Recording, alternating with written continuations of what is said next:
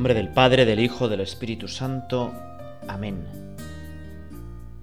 Palabra del Señor ya rubricada es la vida del mártir ofrecida, como una prueba fiel de que la espada no puede ya truncar la fe vivida. Fuente de fe y de luz es su memoria, coraje para el justo en la batalla, del bien, de la verdad, siempre victoria, que en vida y muerte el justo en Cristo haya. Martirio es el dolor de cada día, si en Cristo y con amor es aceptado. Fuego lento de amor que en la alegría de servir al Señor es consumado. Concédenos, oh Padre sin medida, y tú, Señor crucificado, el fuego del Espíritu de vida, para vivir el don que nos has dado. Bueno, pues Hoy queremos rezar contigo, Señor, con los mártires. Casi todas las fiestas de los pueblos en este verano, pues son de mártires. Y muchas veces mártires de la primera época. Mártires en el Imperio Romano que cambiaron la construcción política más potente del mundo, la que más años duró. Fíjate que Roma se funda en el 753 a.C. y cae en el 476, más de mil años, pero la segunda Roma Constantinopla cae en 1453. O sea, Roma quizá es la institución política pues que más años ha durado. Pero Roma es transformada por una institución que no es política, que es divina. Y lo hace pues con la sangre de los mártires la sangre de los mártires es semilla de cristianos. Y digo que casi todos los pueblos y muchas de nuestras ciudades tienen como patrono a un mártir. Y podemos rezar hoy con los mártires porque de verdad nos dan luz. Y con este himno, pues podemos pedir eso, que su memoria sea fuente de fe y de luz, y coraje para nuestra batalla porque nuestro martirio no será, pues así, en cosas grandes. Nuestro martirio será en cosas pequeñitas, pero no por eso es menos importante nuestra lucha. Solo podremos ser de fiar en lo grande, solo podremos ser mártires canonizables si todos los días somos fieles en lo pequeño.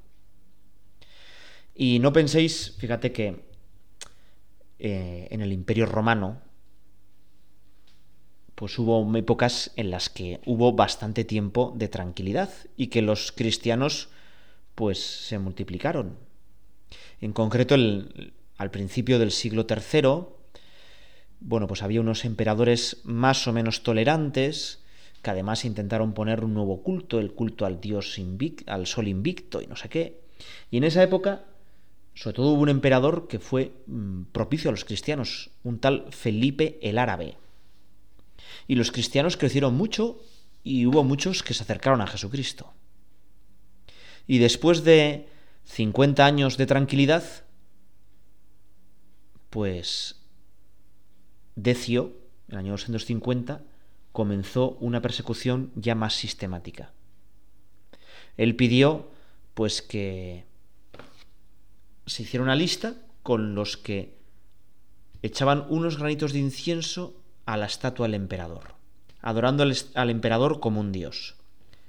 Él así pensaba que restaurando por los cultos paganos y sobre todo poniendo al emperador como un dios, el imperio se cohesionaría y cogería nuevas fuerzas para evitar la ya inmensa decadencia y el declive del imperio romano. Y entonces hubo pues muchos cristianos, también algún sacerdote e incluso algún obispo, pues que por vergüenza, por miedo, pues echaron unos granitos de incienso, ¿no? Total, cuando nadie te veía, pues echabas un granito de incienso, el funcionario te ponía la X y ya está. O ni siquiera eso. Bueno, tú le dabas un poquillo de dinero, ¿no?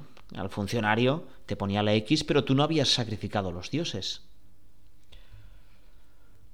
Otros muchos cristianos fueron mártires y de esos mártires tenemos eh, pues muchos en nuestro santoral. Esos mártires, esa persecución va a ser cruel, va a hacer muchísimos eh, muchísimo daño, pero la gente al ver lo valiente que eran algunos, pues cambia y se convierte. Se puede cumplir, pues ese dicho que se dice que cuando va a amanecer, cuando está a punto de amanecer, las noches más oscura, ¿no? Cuando los cristianos pensaban que estaban peor, con una persecución, la de Decio, luego de la, de Valeriano, por último la de Diocleciano, horribles, que hicieron miles y miles de mártires, pronto amanecería la luz para la iglesia. Pero me quiero detener en esta Edecio porque a esos que sacrificaron, pues se les llamó lapsi, caídos. Y pues muchos decían que ya no podían volver a la iglesia, que ya no podían, oye, se habían apostatado, si habían sacrificado a los dioses, pues ya cargarían con su pecado para siempre. Pero la iglesia, que es madre, dice, pero Dios, ¿cómo no va a perdonar también esto? Y una penitencia, un periodo de reflexión y volvió a cogerlos. Y es en esta época cuando también empieza pues la cuaresma, ¿no? Ese periodo de penitencia, además de preparación para el bautismo, pues penitencia para estos que habían caído. Y lo curioso es que ellos cayeron echando unos granitos de incienso. Y yo muchas veces pienso que cuántas veces caigo yo no con unos granitos de incienso. ¿eh? Yo caigo, pues, con un pequeño pensamiento de envidia, con una pequeña palabra, pues, que digo de más, criticando o ensalzándome un poquito a mí mismo. Yo caigo, pues, como un tonto tantas veces, pues, pinchando no sé qué página de internet casi por curiosidad y luego me lleva a otra. Y yo caigo muchas veces por pereza, ¿eh? por pereza y por decir, bueno, esto ya lo haré más tarde, cuando sé que, más tarde, pero nunca lo voy a hacer. Y yo caigo a veces también, bueno, un poco por atolondramiento, porque ya sé que tengo muchas cosas, pero entonces en vez de prepararme bien las cosas, pues dejo la oración para el final, para el final del día, y entonces ya no rezo. O sé que tengo muchas cosas, mucha tensión, pero no sé decir que no y acepto una nueva cosa y entonces pues ya empieza el estrés y ya empiezan los enfados y pierdo la salud y, y pierdo también, caigo muchas veces porque confío demasiado en mí mismo. Y porque me fío solo de mis fuerzas. Y Señor, hoy queremos pedirte, pues, que seamos un poquito como los mártires. Y que, como decía este himno, muchas veces el martirio es el dolor de cada día. Hay gente, pues, que para ellos la vida es un pequeño martirio. Antes, pues la vida duraba muchísimo menos. Una persona para los 50, 60 ya era mayor, ya era adulto. Eran pocos los que llegaban a los 70. Hoy en día, pues muchos van arrastrando su vida, a veces un poco solos, porque se ha muerto mucha gente, porque son arrinconados en residencias de ancianos, porque sus hijos y nietos, bueno, pues les visitan solo por cumplir el expediente y con suerte. Y para ellos, pues también es un lento martirio.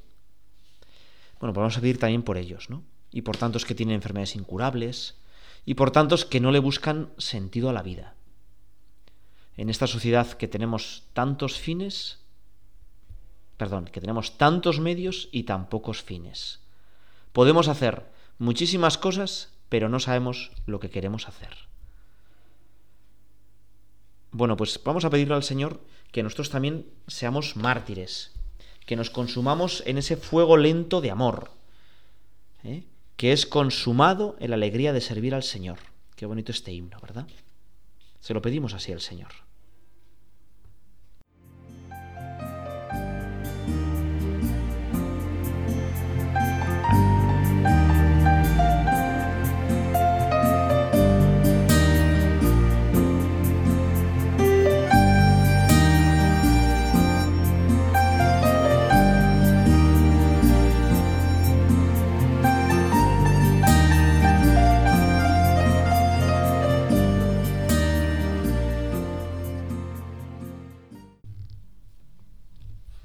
Quiero hablarte de un mártir muy especial al que yo creo que es conocido en todo el mundo y que yo le tengo una grandísima devoción. Es San Fermín. El año 2005, Osasuna, el equipo de Pamplona, llega por primera vez a su primera final de un campeonato, la final de la Copa del Rey. El escenario es el Estadio Vicente Calderón y allí pues 20.000 navarros se desplazan llenos de ilusión con las caras pintadas para apoyar a su equipo. Y bueno, pues se juega contra el Betis, el estadio estaba lleno a rebosar, el Betis se adelanta 1-0, Osasuna consigue empatar y se llega a la prórroga. Y la prórroga llena de emoción, Joaquín mete el 2-1 para el Betis. Osasuna ya intenta remontar a la desesperada. Y entonces consigue forzar un córner, quedaban pocos minutos de partido y ya sube hasta el portero. Y entonces los 20.000 navarros empiezan a gritar San Fermín, San Fermín, San Fermín, San Fermín, ¿no? Bueno, pues está bien, ¿no? Acordarse de los santos, ¿verdad? Acordarse de los santos siempre es una cosa buena. Pero muchas veces, pues hemos considerado a los santos, a los mártires, como una especie de superhéroes. ¿eh? O una especie de tapagujeros cuando ya todo falla. Bueno, pues por si acaso, ¿eh? por si acaso, pues entonces nos agarramos a ellos. Te voy a contar un pequeño chiste, pero bueno. Eh, esto dice, bueno, pues un montañero que está escalando una cosa muy grande, entonces se cae y consigue agarrarse a una rama y empieza a rezar a todos los santos, ¿no? Y bueno, pues entonces dice uno, dice otro, y ya San Fermín. Dice, sí, hijo, aquí estoy. Eh, bueno, ayúdame, ayúdame. Dice, tranquilo, suéltate de la rama, suéltate de la rama. Y le dice, no, no, oye, pero no hay nadie más, no hay nadie más. Bueno, a veces nos pasa algo, a nosotros, así, ¿no? Que pedimos ayuda a los santos, pero luego no nos fiamos mucho de ellos. Bueno, el caso es que dicen que encontraron el cuerpo de este montañero totalmente helado, agarrado a la, a, la, rama. La niebla no dejaba ver lo que había debajo. Estaba solo a dos metros del suelo. Si hubiera soltado, no se hubiera matado y hubiera salido con vida de allí, ¿no? Bueno, eh, muchas veces vemos a los mártires como, bueno, gente como muy excepcional, muy excepcional, como una especie de superhéroes. ¿eh? Superhéroes que hoy en día están como tan de moda, ¿no? Cada mes o menos estrenan una nueva película de superhéroes y ya no quedan eh, animales que no se hayan sido mezclados con, con las personas para ser un superhéroe, ¿no? Desde Batman, Spider-Man, Iron Man, todos son así, ¿no? Todos son parecidos. Y en el fondo, algunas veces en estas eh, pues revistas de superhéroes y cosas de estas es bueno qué superpoder te gustaría tener si tú pudieras elegir qué superpoder te gustaría tener y podríamos pensarlo no oye señor yo qué superpoder te, te, te pido alguna vez alguno dijo bueno pues comer todo lo que sea sin engordar no bueno eso no es un superpoder verdad o Conocer todo lo que piensan la gente. Bueno, hombre, pues ¿no? puede ser hasta desagradable, ¿verdad? Alguno decía entender a mi marido, ¿no? Bueno, a mi mujer, bueno, yo qué sé, ¿no? Pero de verdad ahora, pensándolo un poco, ¿qué superpoder nos gustaría tener? Fíjate que en esta inflación que tenemos de superhéroes, los superhéroes cada vez son más poderosos, más indestructibles, y por eso los supervillanos también son cada vez más super, superpoderosos y más difíciles de, pues, de matar, ¿no? Y en el fondo, eh, todas las películas, todas las películas son iguales. Hay alguien muy malo, que es mucho más poderoso que todos los buenos, pero, bueno, pues entonces al final el bueno consigue un nuevo superpoder consigue tener más fuerza y lo mata. Y pone en la película fin, de en. Y sin embargo, eso no es el fin. En la vida normal, eso no es el fin. Porque en la vida normal, Lo que pasa es que al que le han matado, sus hijos, sus amigos, sus herederos, los de su partido político, se llenan de odio y van a hacer todavía más mal.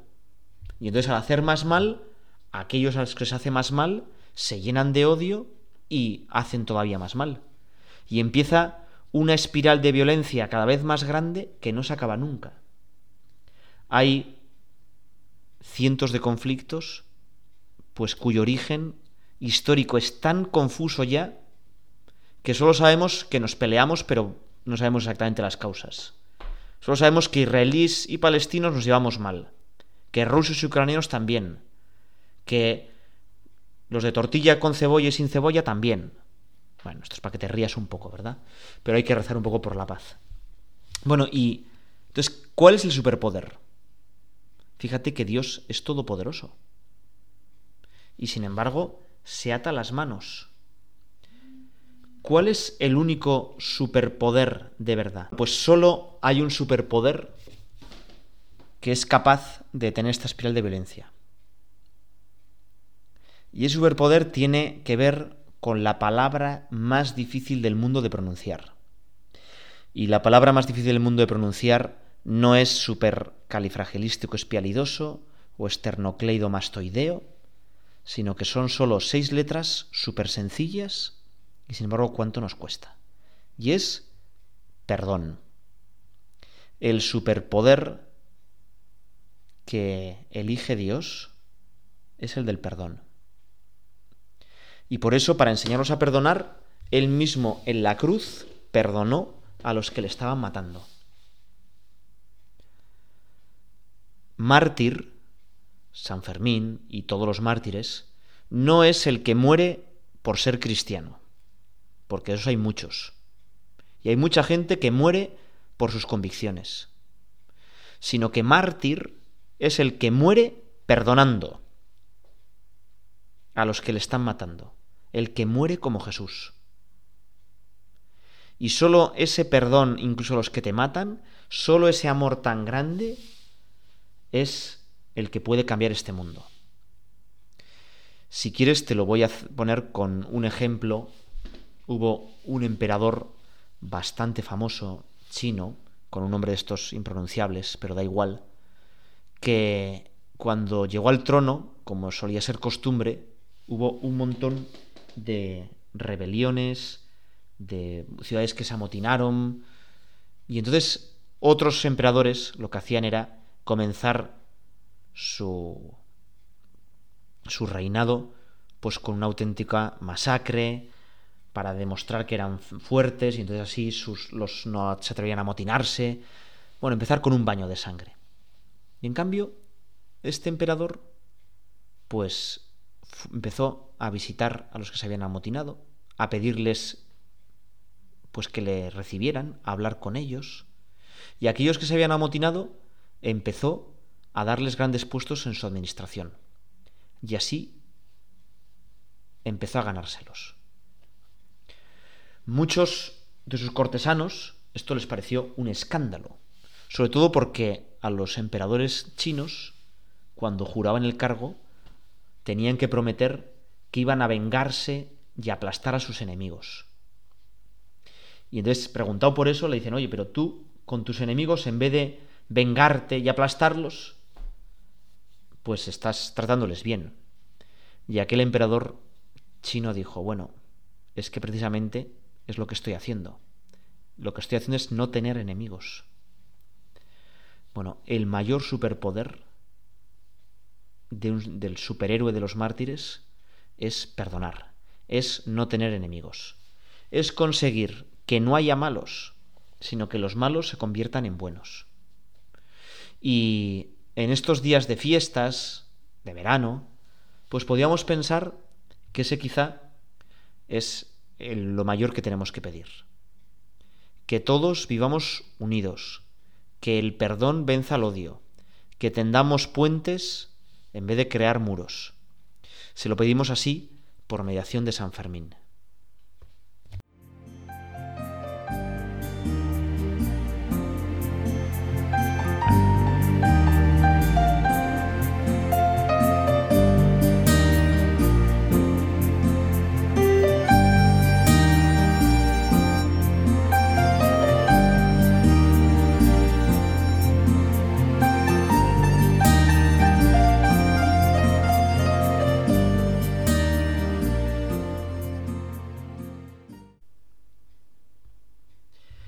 Espíritus sublimes, oh mártires gloriosos, felices moradores de la inmortal Sión, rogad por los que luchan en las batallas recias, que alcance la victoria y eterno, eterno galardón. Oh mártires gloriosos de rojas vestiduras, que brillan con eternos fulgores ante Dios, con vuestro riego crezca de Cristo la semilla, y el campo de las miesas se cubra ya en sazón. Amén. Bueno, hemos dicho que el superpoder que tienen los mártires es morir como Cristo, saber perdonar. Pero claro, morir como Cristo, amar como Cristo, es casi imposible. Y el secreto es que Dios, que es todopoderoso, se escoge un superpoder súper especial. Ya ves que aquí todo es súper.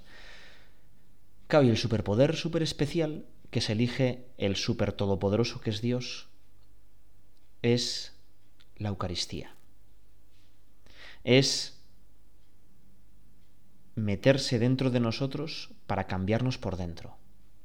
Lo único que puede hacer que nosotros, que somos malos, mezquinos, mediocres, amemos como Jesús, perdonemos como Jesús, es que Jesús se meta por dentro. Por eso los mártires han sido santos, ya en su vida porque estaban muy unidos a Dios, y luego por eso pudieron morir como Jesús. De ahí que decíamos antes que, no sé si te pasa a ti, pero a mí, pues yo fallo no echando unos granos de incienso, sino ante cualquier pequeña dificultad, pues yo, pues apostato. Y tantas veces le fallo a Dios en las cosas pequeñas, en las cosas cotidianas de cada día. Y quizá lo que tenemos que pedir es una virtud que el Papa Francisco ha estado hablando muchísimo, que es la magnanimidad, tener alma grande. Es decir, que no nos contentemos con ir tirando, sino que descubramos que Dios tiene inmensos planes para nosotros y que nos está esperando. Todos los mártires han sido gente muy valiente, no solo el día que los mataron, sino muy valiente porque hicieron cosas grandes. Y precisamente porque hicieron cosas grandes, pues muchas veces les pillaron y, les mataron.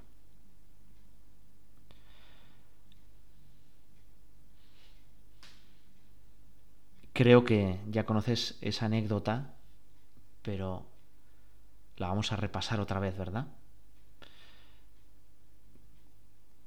Tres estaban trabajando sacando piedra y le preguntaron al primero, ¿qué estás haciendo aquí?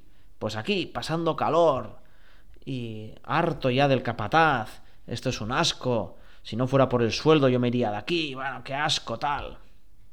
Al segundo le preguntaron, oye, pero tú, ¿y tú qué, qué haces aquí? Dice, pues yo aquí me estoy ganando el pan de mis hijos. Ya se ve que era que él también sentía el calor y el peso del trabajo, pero lo tenía una gran motivación. Estaba allí por amor a sus hijos, para sacar adelante a, su familia. Y el tercero le preguntaron, ¿qué haces aquí? Y él con ojos soñadores dijo, aquí yo estoy construyendo una catedral. Bueno, pues nosotros también en nuestra vida no puede ser que nos quedemos con pequeños ideales. Honrar a los mártires no es solo saber perdonar, sino también tenemos que tener iniciativa. Como dice el Papa Francisco, tenemos que jugar hacia adelante, no solo a defendernos, sino ¿qué puedo hacer yo para mejorar este mundo? ¿Qué puedo hacer para que mi sociedad, en vez de quejarme tanto que va mal, que este mundo va mal, que el occidente, que no sé qué, que esto no tiene remedio, pues no. Yo con la fuerza de Dios, con ese superpoder que me ha dado, que es Dios, que es la Eucaristía, yo puedo ser otro Cristo. Y yo puedo hacer que las cosas, pues, eh, que parece que es un desastre, pues funcionen bien. Pero tengo que tener un poco más de valentía, un poco más de magnanimidad.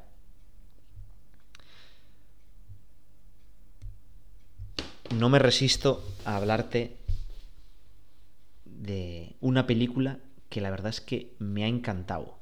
Es una película que si tienes oportunidad, pues te recomiendo que la veas. Está en Netflix y está en pues, otras plataformas. Se llama Una cuestión de tiempo, es del año 2013, en inglés About Time. Bueno, es una película romanticona y llena de gags de humor, o sea que incluso los adolescentes les encanta, vamos, he dicho, lo he comprobado. Y bueno, el, argumento es pues un poco tontorrón. Es una familia en la que pues algunos de esa familia pueden viajar en el tiempo. Y entonces, ¿qué harías tú si tuvieras ese superpoder de viajar en el tiempo?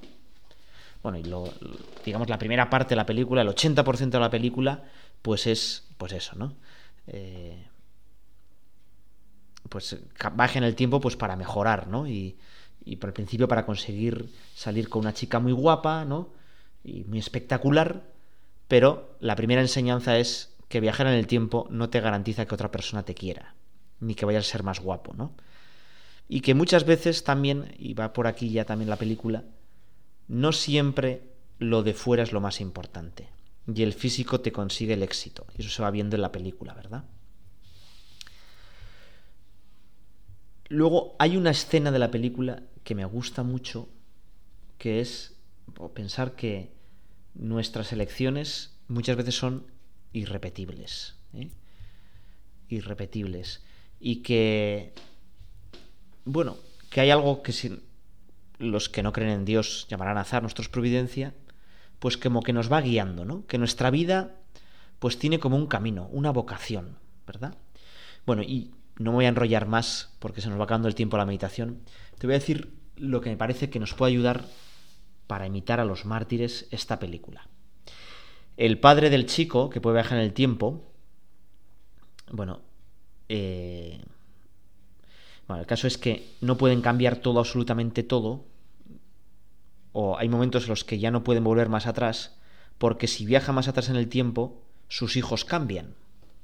Es decir, este chico tenía una hija preciosa que estaba enamoradísimo, viaja en el tiempo para evitar el accidente de una hermana suya, pero al viajar en el tiempo cambia pues el momento en el que su hija fue concebida y de repente se da cuenta que ya no tiene hija, sino que es un hijo.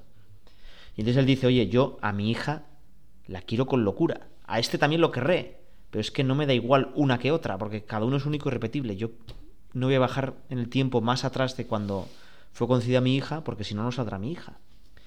Bueno, el caso es que el padre le dice, mira, te voy a dar un secreto. Te voy a dar un secreto. Tú, cada día, vuelve a vivir el día y te darás cuenta que tienes mil detalles en cada día maravillosos para disfrutarlos y para vivirlos y para dar gracias. Y fíjate que eso es verdad, ¿no? Que muchas veces vamos por la vida, pues a veces quejándonos, a veces muy rápido, y nos damos cuenta que tenemos en la vida, pues mil detalles para dar gracias. Pero es que lo mejor viene todavía al final de la película. Porque dice, de repente se da cuenta que ya no va a vivir cada día como lo hacía dos veces, sino que se va acostumbrando a tener esa mirada agradecida y viajar en el tiempo, dice, te parece innecesario, porque todos los detalles de tu vida son maravillosos. Y tiene una frase muy bonita eh, que dice, y entonces em, aprendes a ver lo extraordinario del ordinario. Bueno, pues los santos, los mártires, son los que tuvieron ese superpoder de amar como Dios, de mirar todo con una mirada agradecida, de ver lo extraordinario del ordinario. Vamos a pedirle al Señor que nosotros sepamos ver así las cosas, que nosotros sepamos amar como amaban los santos. Y vamos a ponernos y encomendarnos a la Virgen María. Dios te salve María, llena eres de gracia, el Señor es contigo. Bendita tú eres entre todas las mujeres, bendito es el fruto de tu vientre Jesús. Santa María, Madre de Dios, ruega por nosotros pecadores, ahora y en la hora de nuestra muerte. Amén.